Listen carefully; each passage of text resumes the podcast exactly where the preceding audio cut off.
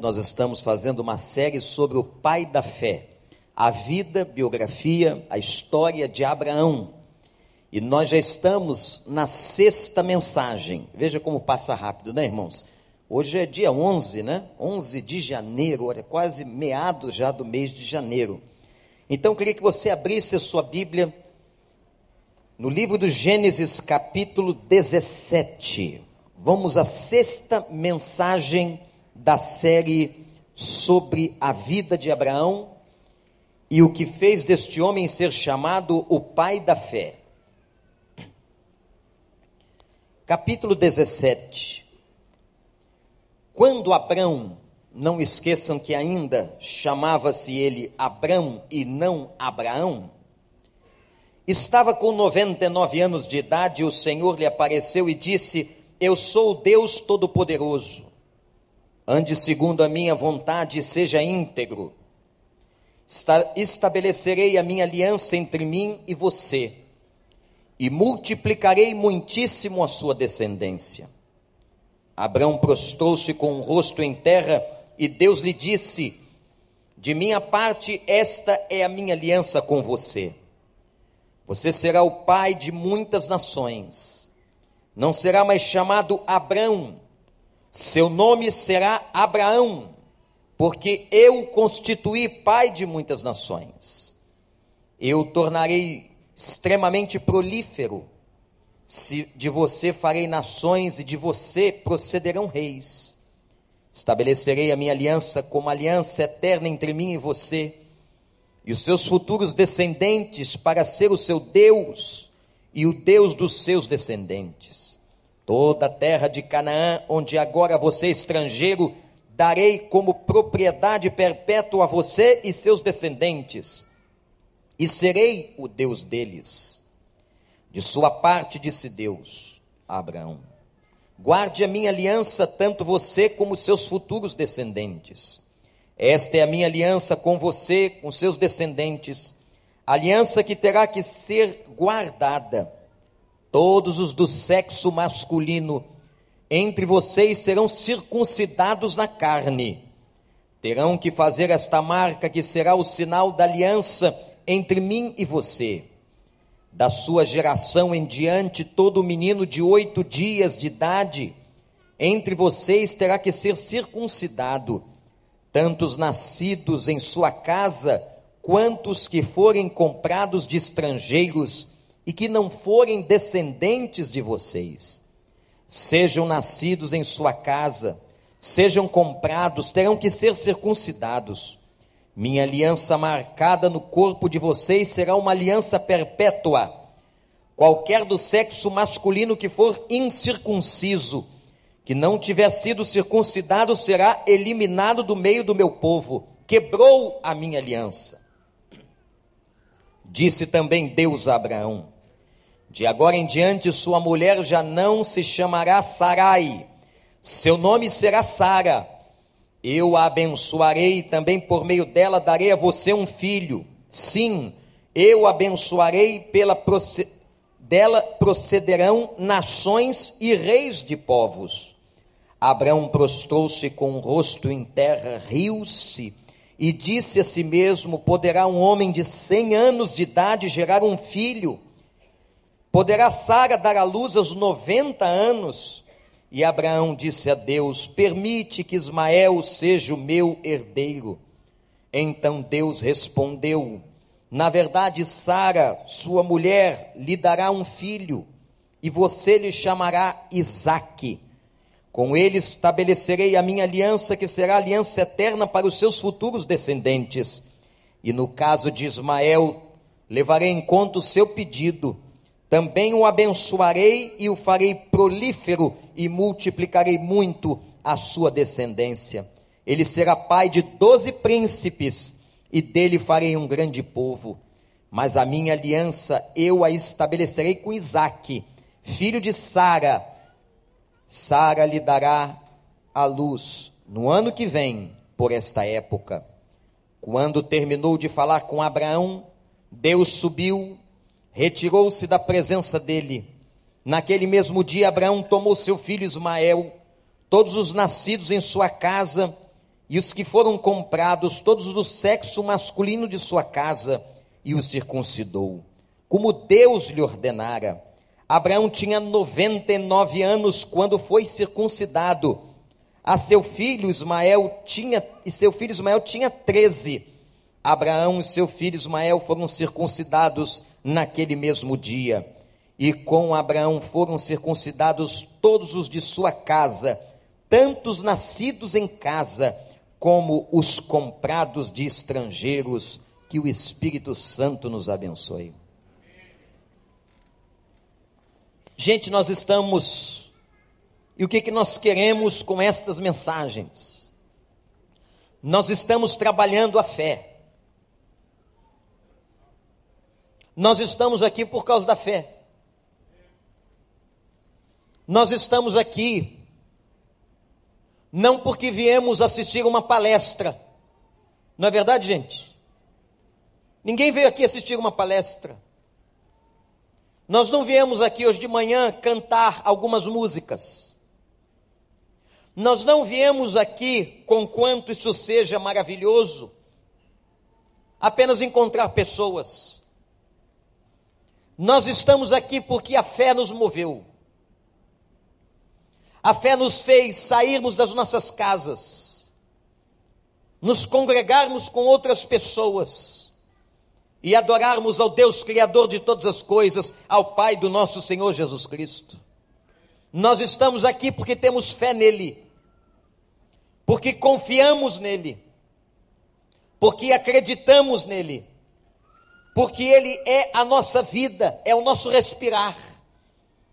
E eu não sei se você sabe, você que talvez seja novo aqui na igreja, há três palavras que sintetizam os valores desta igreja já há muitos anos. Nesses 26 para 27 anos que estamos caminhando de vida, a igreja tem três valores básicos sintetizados em três palavras: a fé, o amor e o serviço. Esses três valores têm base na Escritura. Qualquer organização, você que trabalha numa delas, e perguntar à direção de gestão desta organização quais são os valores desta empresa. O gerente, o responsável pelos recursos humanos, o diretor da empresa vai dizer a você quais são os valores que norteiam aquela organização, os valores que norteiam a nossa igreja. A primeira igreja batista do recreio são esses: é a fé, a fé em Deus o amor pelo semelhante e o serviço a Deus. E nós vamos trabalhar esses valores nos próximos meses. Mas nesse início de ano, até o final do mês de fevereiro, nós vamos estar tratando dessa coisa tão importante que é a fé. Fé que pode ser mensurada. Jesus disse que há pessoas que têm menos fé do que outras. Jesus demonstrou que a fé pode ser medida pode ser demonstrada no seu tamanho, na sua potencialidade. Há pessoas, por exemplo, que têm a fé no lugar errado. Elas são pessoas de fé, mas a fé está centrada numa outra coisa que não a pessoa do nosso Deus. Muitos têm fé no dinheiro, têm fé no poder, têm fé em deuses falsos, em demiurgos, como diz o Velho Testamento deuses que não têm qualquer expressão, que não falam, que não interferem, que não ouvem. Mas nós, meus irmãos, cremos que a nossa fé está centrada no Deus que criou os céus e a terra, no Deus que enviou Jesus Cristo para nos salvar num Deus que amou o mundo de uma tal maneira que deu o seu próprio filho, para que todo aquele que nele crê jamais pereça, mas tenha a vida eterna. A nossa fé nos remete à eternidade. Louvado seja o nome do Senhor. E como é que a gente ia falar de fé sem falar do Pai da fé? É por isso que nós estamos já há seis mensagens. Rompemos o ano falando de Abraão. E agora, meus irmãos, anotem algumas coisas importantes, porque nós terminamos o capítulo 16. Abraão tinha 86 anos, vejam que interessante os registros bíblicos. aos 86 anos, quando terminou o capítulo 16, e no capítulo 17 ele está com 99 anos. Se passaram 13 anos, 13 anos do último episódio, quando Agar fugiu de casa porque Sara lhe atormentava a vida, depois de toda aquela situação embaraçosa, e Deus vai buscar a Agar, vai mandar que ela volte para a casa da sua senhora e ela volta. Todo esse processo da história do retorno de Agar para casa e tudo o que aconteceu, já se vão 13 anos. Mas agora, irmãos, no capítulo que estamos estudando nesta manhã, no capítulo 17, a primeira coisa que me chama a atenção, que eu quero que você registre no coração, é que Deus entrega a Abraão e diz a Abraão uma maneira de viver. Agora Deus vai pelo campo da ética. A ética é parte da filosofia que fala das relações humanas no seu contexto social e com as pessoas. A ética normatiza a vida humana. Num tempo difícil, como nós estamos vivendo hoje, gente, onde pessoas não respeitam pessoas, onde parece que os códigos de ética foram quebrados, onde a corrupção, a injustiça suplanta as bases de uma ética e de uma moralidade. Deus agora vai tratar com a vida particular de Abraão no seu comportamento. Vejam aí, psicólogos. É o comportamento de Abraão. E Deus trabalha com Abraão de uma maneira extremamente comportamental. Ele não trata de questões do psiquismo de Abraão, da sua história, mas ele ordena. E no versículo primeiro ele diz assim: Abraão, anda na minha presença e seja íntegro. Com duas palavras, anote aí, com duas palavras, ele sintetizou a vida que esperava de Abraão. Abraão, primeiro você tem que andar na minha presença. O que significa isso? Anote. Andar na presença de Deus, gente, é ter com Deus uma comunhão contínua e constante. Interessante que a expressão é: você anda na minha presença. Não é Deus que vai atrás de Abraão, mas é Abraão que está atrás de Deus. É você que se apresenta a mim, Abraão. É você que está diante de mim, Abraão anda na minha presença, e vem então a segunda palavra. E ele diz assim: irmãos e irmãs, seja íntegro. A palavra integridade na língua portuguesa significa interesa. A palavra integridade significa alguma coisa inteira. Vejam bem o conselho de Deus. Abraão, eu quero que você seja inteiro. Que aquilo que você diz é aquilo que você vive. Na integridade não há dicotomia. Na integridade não há separação. Uma vida íntegra é uma vida coerente. Abraão, você vai ser coerente com o que eu estou dizendo a você. Você vai ser coerente com as minhas palavras. Esta semana, todos nós, certamente, de alguma maneira, oramos a Deus pela tragédia que aconteceu na França. que não é uma questão localizada na França.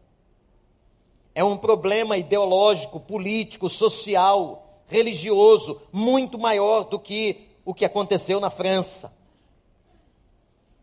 Mas nós do mundo ocidental estamos perplexos.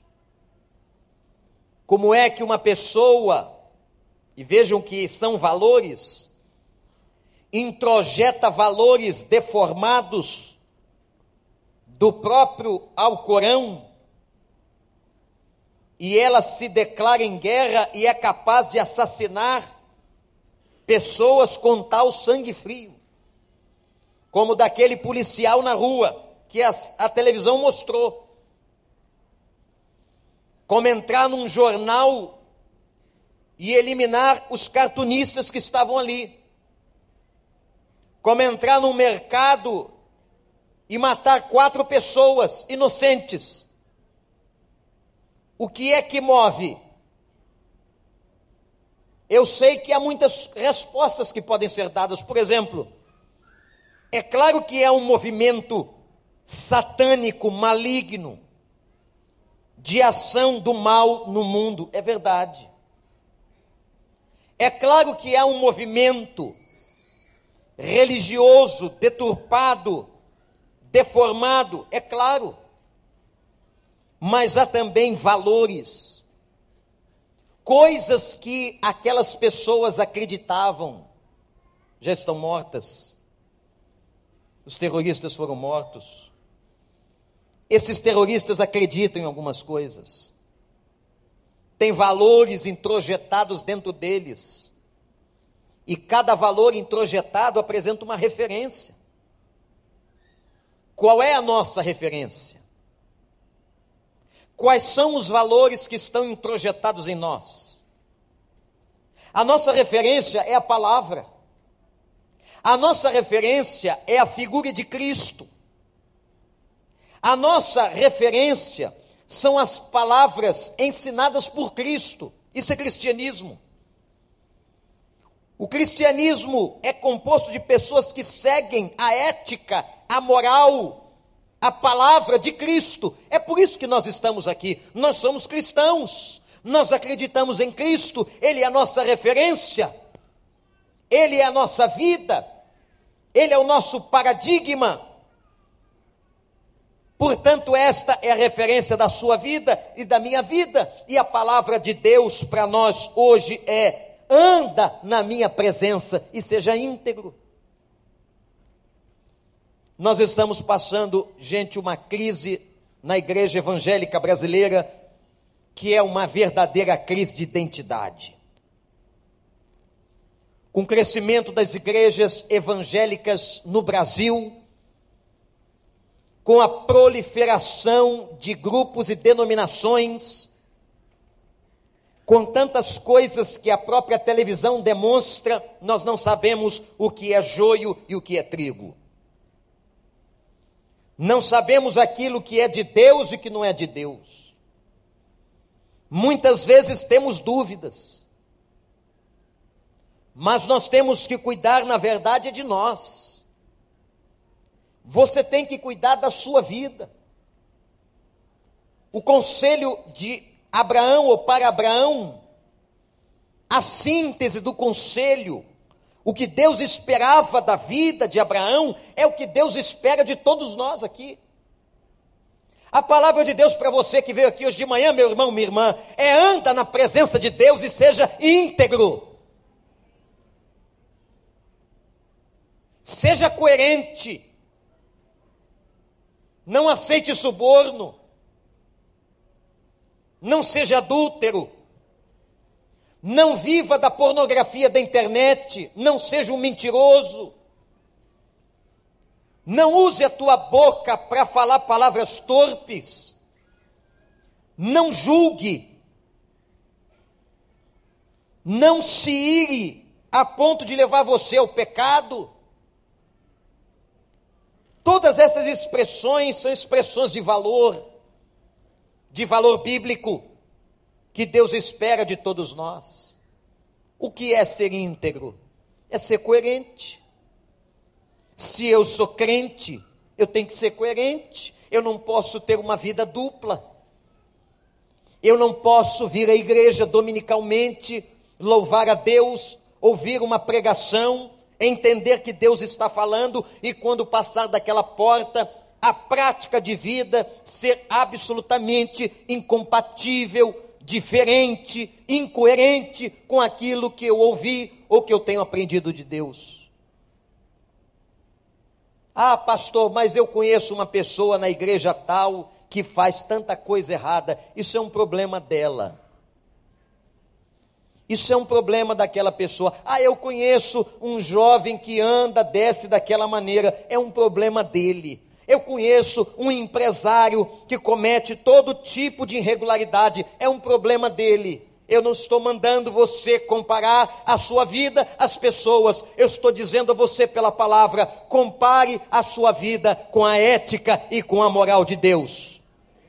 Nós não nos comparamos uns com os outros, nós nos comparamos com Cristo. A carta aos Efésios diz que Ele é a estatura do varão perfeito, Ele é a vara de medir, Ele é o tamanho que eu quero chegar, é Ele o meu exemplo, é nele que eu me miro, a Ele eu quero alcançar e nele eu caminho.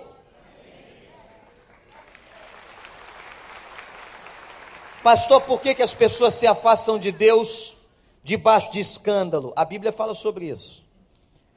A Bíblia fala sobre escândalo, que muitos seriam escandalizados, mas guarde no seu coração: um homem de Deus, uma mulher de Deus madura, não tropeça na sua fé por causa dos outros. As pessoas tropeçam na sua fé por absoluta falta de conhecimento e de maturidade espiritual. Não tendo maturidade, e elas utilizam o exemplo dos outros. Eu encontro, às vezes, alguns de nossa igreja ou de outra igreja. Meu irmão, como é que está a sua igreja? Diz, ah, pastor, estou afastado. Por quê? Porque eu me decepcionei. Com quem? Eu pergunto. Deus decepcionou você? A igreja, o corpo de Cristo decepcionou você? E ele diz assim: Não, pastor, me decepcionei com fulano de tal. Eu me aborreci com o irmão tal, eu me aborreci com a irmã cicrana. Eu digo assim para essas pessoas: o que é isso, meu irmão? Então você sai da presença de Deus, ou de buscar a Deus, ou de estar com o povo de Deus por causa de uma pessoa. Que poder é esse que ela tem? Que poder é esse que essa pessoa tem de tirar você do reino? Ou do ambiente do povo? Quem é essa pessoa? Eu quero conhecer. Eu quero conhecer essa pessoa tão poderosa e tão forte que fez você se afastar de Deus, não estar mais com o povo de Deus, cair na sua fé. Eu quero conhecer. Mas aquele que está calcado na palavra, cuja fé está no Senhor, é homem e mulher íntegra e com maturidade bíblica e espiritual, é uma pessoa que não vai cair da sua fé por causa de ninguém, porque o seu valor e a sua medida é a pessoa de Jesus Cristo. Não tem esse papo, gente. Não podemos aceitar tal falácia. Eu estou longe de Deus por causa de não sei quem. Que isso? Isso não existe. Anda na minha presença e seja íntegro. E eu quero dizer uma coisa para você. Olhe bem para o pastor. Por que é que Abraão estava recebendo aquela palavra? Porque Deus estava dizendo para ele uma coisa importantíssima. Abraão, o sucesso do projeto que eu tenho para você depende da sua integridade. Eu não posso fazer com você cumprir a promessa e dar a você tudo o que eu preciso dar e formar na sua vida, se sua vida for uma vida totalmente desintegrada. Se você for um hipócrita, Abraão, se você for um mentiroso, se você for um infiel, Irmãos, esta lição serve para todos nós que estamos aqui. Quantos de nós aqui tem um sonho, tem promessas, tem lugares a ser conquistados em 2015, mas eu quero repetir a você o que já venho dizendo: que as promessas de Deus para a sua vida estão relacionadas com a sua obediência, com a minha obediência. Irmão, se eu for um homem infiel a Deus, Ele me tira desse lugar. Não tenham dúvidas disso. Se você for uma pessoa infiel a Deus, as promessas de Deus não se concretizam. Deus não poderá abençoar o centro de cuidado humano se pastor Daniel decidir ser um homem infiel a Deus. Ele é o líder do projeto. Como é que você pode querer que a bênção recaia na sua casa, na sua vida, se você não vive na presença dele e se você é absolutamente incoerente? Portanto, a palavra do Senhor para nós hoje, anda na minha presença e seja íntegro. Repete essa frase comigo. Anda na minha presença e seja íntegro. De novo, igreja. Anda Mulheres, falem isso com propósito agora. Propósito de vida. Amém. Homens, anda na minha presença e seja íntegro. Todos nós de novo. Anda na minha presença, diz o Senhor. Amém. É isso que você quer? Esse é o seu propósito de vida? Quem sabe você vai ter que perder alguns amigos por causa disso. Quem sabe você vai ter que romper relacionamentos por causa disso.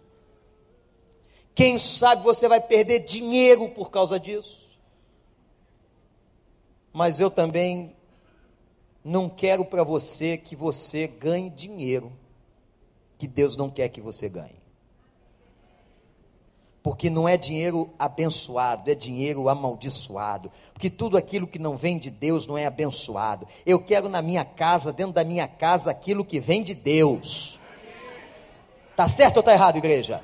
Aquilo que vem de Deus, aquilo que vem do capeta, aquilo que é para iludir, pode ser milhões e milhões lá da Mega Sena. Eu não quero, não é isso que Deus quer para mim. Eu não vou me dedicar a jogo. Ah, mas é muito dinheiro, pastor. Eu vou dar o dízimo, problema seu, dê em outro lugar.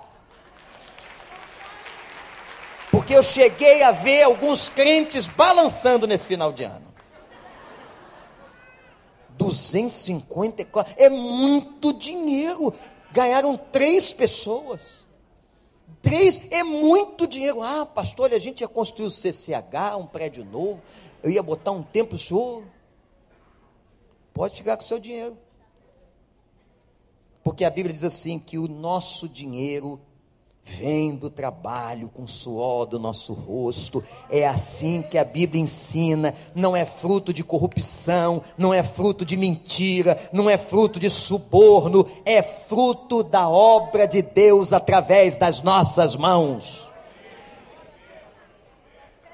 Nós não queremos esse tipo de vida.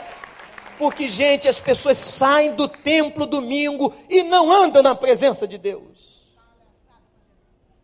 entristecem o Espírito Santo. Você acha que isso aqui assegura você a semana toda? Não, meu irmão. É andar na presença de Deus segunda, terça, quarta, quinta, sexta, sábado, todo dia. Tendo crente vendo, não tendo crente vendo estando acompanhado ou sozinho, como é bom andar de cabeça em pé e saber, eu ando no Senhor, eu ando na presença do Senhor, eu não tenho do que me vergonhar. Abraão, Abraão, você vai viver assim. Deu para entender? Segunda coisa. Agora Deus estabelece uma aliança, e aqui é interessantíssimo. De novo, Deus apresenta o projeto. Deus está toda hora apresentando o projeto. Eu sou teu Deus, o Deus Todo-Poderoso é o Shaddai, a palavra El Shaddai significa isso, Todo-Poderoso, não é isso, doutor Harold? É o Shaddai, o Deus Todo-Poderoso, eu multiplicarei muitíssimo a tua descendência, Você será pai de muitas nações. Agora, diz assim: Teu nome não será mais Abrão, mas serás chamados de Abraão. Acrescentou um A ao nome de Abraão. E de você procederão reis, e a terra de Canaã eu darei à tua descendência. Ô, gente, o projeto era maravilhoso demais. O projeto era maravilhoso demais. Uma grande nação, eu vou te entregar um território inteiro, e da tua descendência sairão reis. Agora ele troca os nomes. Veja aí, é agora no capítulo 17 que os nomes serão trocados. Abrão significa Abrão, sem aquele A adicional. Abrão significa pai exaltado. E Deus mudou para Abraão a colocação deste A na nossa língua, no nome de Abraão, muda o sentido, o significado do seu nome. E Abraão significa pai de uma multidão. Não serás mais o pai exaltado. Um pai que exalte o exaltado no seu ser. Você será pai de uma multidão. Deus coloca no nome de Abraão uma responsabilidade, uma missão. Olha que interessante. Deus dá propósito de existência a Abraão. A tua vida, Abraão, a tua vida agora não é apenas de um pai exaltado, mas de um pai de muita gente. Você será um patriarca. E agora Deus vai para o nome de Sara. Atenção, mulheres. Como era o nome dela? Sarai. Sarai significa no hebraico princesa. Aí Deus diz assim: você vai tirar o i. Estou traduzindo para a nossa língua, não é? E o nome dela vai ser Sara. Sabe o que significa Sara? Princesa também. Vejam, mulheres, aos olhos de Deus, vocês são sempre princesas. Olha que amém maravilhoso, pastor Eric. Que efusividade. Não é isso? Por que é que Deus coloca, troca o nome, mas coloca o mesmo sentido no nome de Sara? Porque Deus está reafirmando a Sara que ela é a princesa. Ela havia pensado que o filho da descendência não seria dela. O que Deus está dizendo é o seguinte: é contigo, Sara. Aliás, hoje à noite vocês vão ver. Deus vai tratar com a fé dela. Interessante. Sara, o negócio não é com a outra, o negócio é contigo. O meu projeto, projeto de Deus, tem nome definido. Meu projeto não é Agar, conquanto eu abençoe a Agar, a promessa é para você, Sara. Você é princesa. É do teu ventre que nascerá a descendência do Messias. É de ti que serão abençoadas as famílias da terra. Sara é contigo. E a troca do nome de Sara faz com que ela entenda que a questão de Deus era com o ventre dela. Então agora Deus vai reafirmar a promessa, vai trocar o nome deles e fazer uma aliança. A aliança é uma coisa aqui muito interessante. É a primeira vez que a palavra circuncisão aparece na Bíblia. Olha a ordem de Deus. Agora nós homens, falei com as mulheres, agora nós homens vamos sentir na carne eu não digo, mas psicologicamente o momento. Todo menino de oito anos de oito dias de vida, oito dias de vida, será circuncidado. A circuncisão implicaria no corte do prepúcio do menino. Aliás, os médicos dizem que isso é extremamente higiênico e necessário para a vida sexual de um menino, de um homem, após o seu casamento, obviamente. Só que Deus está mandando um cara de 99 ser circuncidado. Com todas as bactérias do deserto. Não pensem que ele se internou no barrador.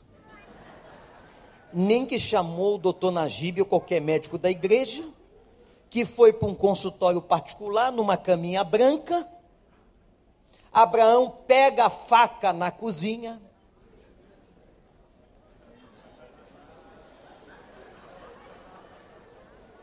Irmãos, o pregador vive a mensagem. Vive a mensagem. Então, pega a faca na cozinha.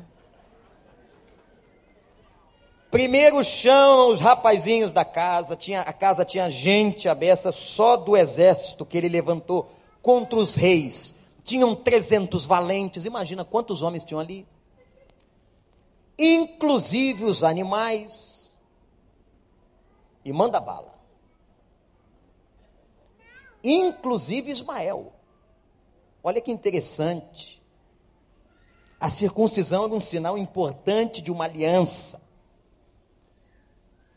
Depois de ter circuncidado todos os de sua casa, olha o que a palavra diz: todos os machos da casa, todos os machos, numa simbologia de que todas as pessoas e todas as raças e todos tinham que estar debaixo da mesma aliança. Isso é muito interessante.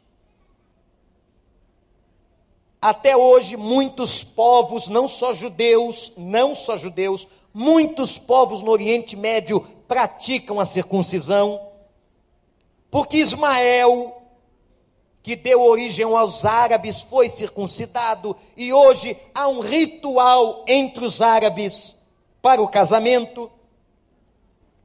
Claro que eles diferem da prática judaica. E aquela circuncisão seria uma marca na carne. Olha que interessante. Uma marca na carne, mas aquela circuncisão, irmãos, ao longo da história, só para os irmãos entenderem, se tornou um sinal de orgulho o cara se orgulhava de ser filho de Abraão, tem passagens no Novo Testamento que mostra isso, e que ele era um homem circuncidado. Ah, ele achou assim: eu sou circuncidado, eu sou do povo de Deus, eu estou salvo. E não era isso que Deus estava dizendo.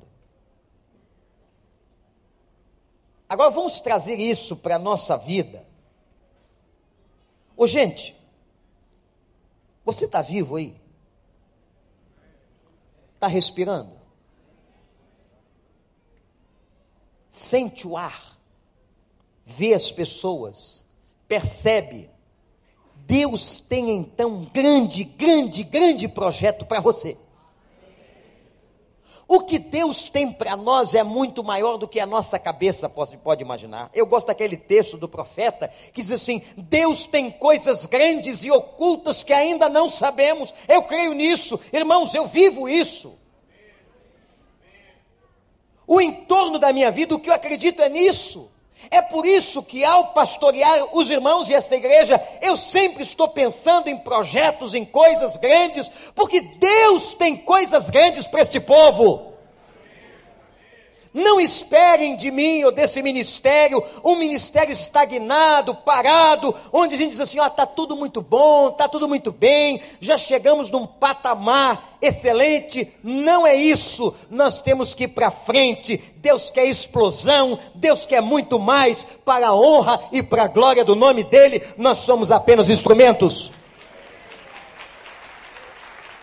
Não podemos sossegar. Está sossegado? Está na igreja errada quer sombrinha, água fresca, quer confraria de amigos. Ah, vamos deixar aqui, pastor. Parece aquela síndrome de Pedro na montanha. Ah, tá tão bom. Uma cabaninha aqui para o senhor, uma cabaninha para Elias, uma cabaninha aqui para Moisés e o resto que se dane lá embaixo, né, Pedro? E o resto que se estoure lá embaixo, e a gente aqui na cabaninha com Jesus, que é cabaninha, você está no lugar errado. Aqui não tem cabaninha, aqui é ir para frente, é chegar gente nova, família restaurada, gente batizada, pessoa sendo salva, porque é isso que o Evangelho manda. Aqui não é lugar de cabaninha, não é lugar de confraria.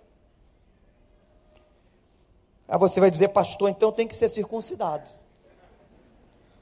Vou te dar uma notícia.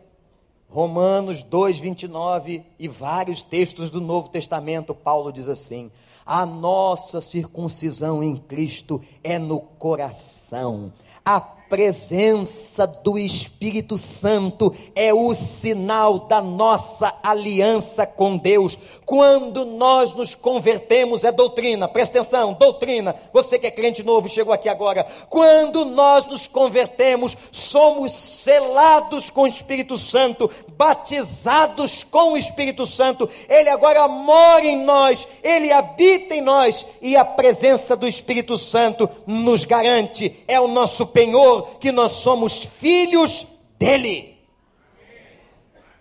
Se converteu? Está circuncidado. Graças a Deus. Só que você vai dizer assim, ó. Ficou mais fácil, pastor? Ficou não, hein?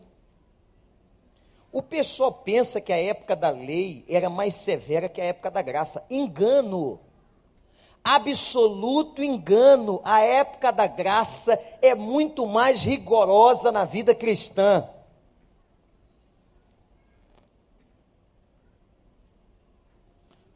Vocês estão pensando que o adultério, disse Jesus, era você se deitar com a mulher do outro? E aquele que pensa e cobiça já cometeu adultério.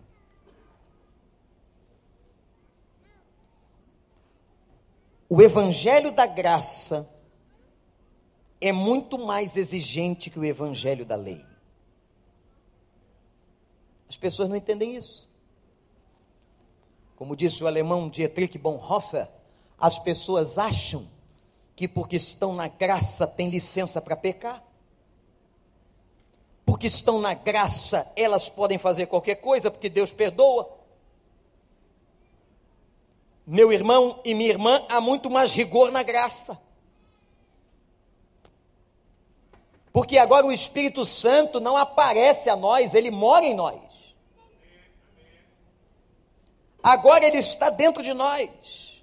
Circuncidou o coração. E diz o texto: todos sejam circuncidados. Isto é, todos têm que estar debaixo da aliança, do projeto. E digo aos irmãos que os nossos nomes também foram trocados. Porque agora eu e você meu irmão, minha irmã, eu e você, ganhamos, diz Isaías, um sobrenome. Sabe qual é o nosso sobrenome? Qual é seu nome? Qual é seu nome? Vamos agora dizer o nosso primeiro nome. Primeiro, qual é o primeiro nome? Mas nós temos que dizer todo mundo junto. Ninguém vai entender nada, mas você vai escutar o seu nome sendo dito pela sua boca. Qual é o seu nome? Diga. Um, dois, três. Agora. Escutou? O seu nome é esse. O profeta Isaías diz que nós ganhamos um sobrenome. E por isso nós somos a identidade do Filho do Altíssimo. O sobrenome que nós carregamos é o nome de El Shaddai. Você agora é Maria de Deus, é José de Deus, é Paulo de Deus, é Regina de Deus, é Vander de Deus, é Daniel de Deus. Você carrega o nome de Deus.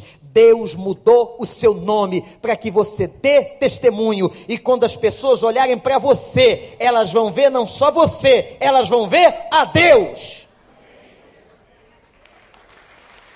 Elas vão identificar a Deus. Por isso ele disse: anda na minha presença e seja íntegro. Nós carregamos um nome, irmãos. E por fim, terceiro e último, o que que Abraão fez? Deus estabeleceu a aliança da circuncisão. Agora começa, isso é lindo, lindo, lindo. Versículo 17: Abraão, o pai da fé, começa a demonstrar toda a sua intimidade com Deus. E sabe como é que ele demonstra intimidade? Olha que interessante, que coisa antagônica, mas bela. Dizendo para Deus assim: Senhor, o Senhor está dizendo que eu vou ser pai de uma grande nação. O Senhor tem falado aí sobre a Sara. Diz o texto que Abraão de novo riu. Um homem íntimo de Deus que não escondia a incredulidade do seu próprio coração. Intimidade com Deus, demonstrada na exposição da fraqueza. Que coisa interessante. Senhor, Senhor. Abraão às vezes dava uma de querendo ser maior do que Deus, às vezes, um sentimento esquisito. Senhor, Senhor, 99. Aqui. Senhor não está entendendo. Eu tenho 99. Circuncidei agora. Vamos fazer o seguinte: o filho vai ser Ismael. Pronto, nasceu. Está pronto já. Minha está com 13 anos. Senhor, já criei todo o afeto com ele. Imagina isso, que isso vem, vem bomba pela frente depois. Imagina um, um pai velho. Quando Ismael nasceu, 86 anos. Pai velho é um problema. O pai velho é mais babão. É como avô. O avô fica maravilhado. O pai velho fica igual. 86 anos, nunca teve um filho, agora tem um menino em casa, Ismaelzinho. Imagina comigo, Abraão levando o cara para o McDonald's, jogando bola. Faz a imagem. Ismael, hoje tem jogo no Maracanã. Fala com tua mãe que nós estamos indo. Vamos passear no deserto, vamos caçar. 13 anos de relacionamento. Ele e o menino. Vocês podem imaginar o afeto, o desenvolvimento do carinho paternal de Abraão com Ismael? Quando Deus lhe reafirma a promessa, ele diz assim: Senhor, deixa ser Ismael. Olha a audácia, aqui é uma mistura da audácia de Abraão com a sua intimidade. Mas Deus também nunca enrola a gente e disse assim: não, não vai ser esse não. Viu que Deus não, não floreou, não disse assim para Abraão: Abraão vai para terapia, você tem que desapegar, pastor Daniel, desse desapegar desse filho. Como é que é essa linguagem psicológica que vocês usam, né? Essa codependência que você tem dessa criança, essa relação simbiótica. Abraão é o seguinte, não é nada disso. Não é essa criança. Não é com essa mãe. É lindo isso. Como Deus é direto. Eu gosto desse Deus assim. E disse, Abraão, deixa eu dizer de novo, é de Sara. Mas por que é de Sara? É problema meu, Abraão. Abraão, você é comigo. Não se mete. Só obedece, Abraão. É de Sara, não é de Agar. Interessante que quem começou o diálogo no capítulo 17 foi Deus, quem termina é Deus. Quando Deus acha que tem que parar de falar, ele vai embora. E o texto termina assim: e Deus saiu da presença dele. Não tem mais que falar com você. Eu já disse o que tem que dizer. Não adianta você ficar argumentando e falando, mas o que é lindo aqui, irmãos, intimidade que Abraão já tinha conquistado na presença de Deus. E quando olho esse diálogo ainda, e conquanto esse diálogo seja um diálogo difícil, da teimosia de Abraão, da correção de Deus, é um diálogo de intimidade. Eu quero ter esse tipo de intimidade com o Senhor. Você quer? Essa intimidade que a gente não tem medo de falar o que pensa. Isso é pai. Um filho que tem medo de falar o que pensa com seu pai tem alguma coisa errada nessa relação. Que omite dos seus pais os movimentos da vida. Abraão não tinha medo de dizer a ele o que pensava, as suas coisas absurdas, e dizer o seguinte: não pode ser Ismael, não? Não, não pode. Eu não quero que seja Ismael, eu quero que seja Isaac. Porque a mãe de Ismael é de linhagem egípcia. O meu projeto é outro. Irmãos, que nós busquemos esse ano essa intimidade com Deus. O que é adorar? O texto diz que Abraão adorou. Adorar é isso. Adorar é obedecer. Tem gente que confunde adoração com louvor. O louvor é uma expressão da adoração. Adoração é muito mais. Adoração é fidelidade a Deus, adoração é obediência. Você pode adorar a Deus no seu carro, você pode adorar a Deus na sua casa, você adora a Deus quando você está assinando um contrato corretamente, você adora a Deus quando está dando seu testemunho, você adora a Deus. E diz o texto que Abraão adorou, porque estava dentro da presença de Deus. Eu queria desafiar os irmãos na aplicação dessa história do pai da fé. Que nesse ano de 2015 seja o ano de maior intimidade com Deus que você já teve na sua vida. Amém, igreja? Você pode dizer um amém aí? Um que assim seja lá na minha casa, na minha vida. Que seja um ano que você tenha muita intimidade com Deus, ao ponto de você não ter vergonha de dizer para o teu pai que você sente. Ó oh, Deus, eu estou com raiva. Como Deus tolera as nossas loucuras humanas. Ó oh, Deus, eu estou com raiva. Ó oh, Deus, eu estou sendo tentado. Ó Deus, eu desejo que eu não posso ter. E Deus, como tratou de Abraão, vai tratar de você, vai botar você no eixo, vai colocar você na linha de novo. Mas isso requer intimidade. E a única coisa que nos sobra e que nos resta, irmãos e irmãs, obedeçamos a Deus, adoremos a Deus, andemos na Sua presença todos os dias desse ano e sejamos íntegros e Deus vai honrar as promessas na nossa vida, em nome de Jesus. No capítulo 18, Deus vai ter que tratar com Sara. Mulherada, não percam. E olha só, está projetada a série toda, mas quinta-feira que vem, nosso culto de quinta, eu vou dar um plus sobre Abraão também. Então, se você pode estar de férias, quinta-feira, 20 horas, nós vamos dar um plus aqui sobre Abraão, porque é tanta coisa para falar de Abraão que não dá tempo de falar tudo. Mas que Deus abençoe nossa vida. O Pai da fé está te abençoando? O Senhor está ensinando através da vida dele a todos nós. Fiquemos de pé. Vamos orar. Que é nem o tamanho, mas Deus tem um grande, grande projeto para você.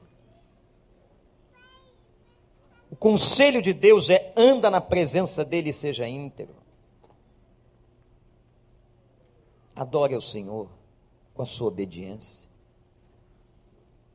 Você que já carrega o sobrenome.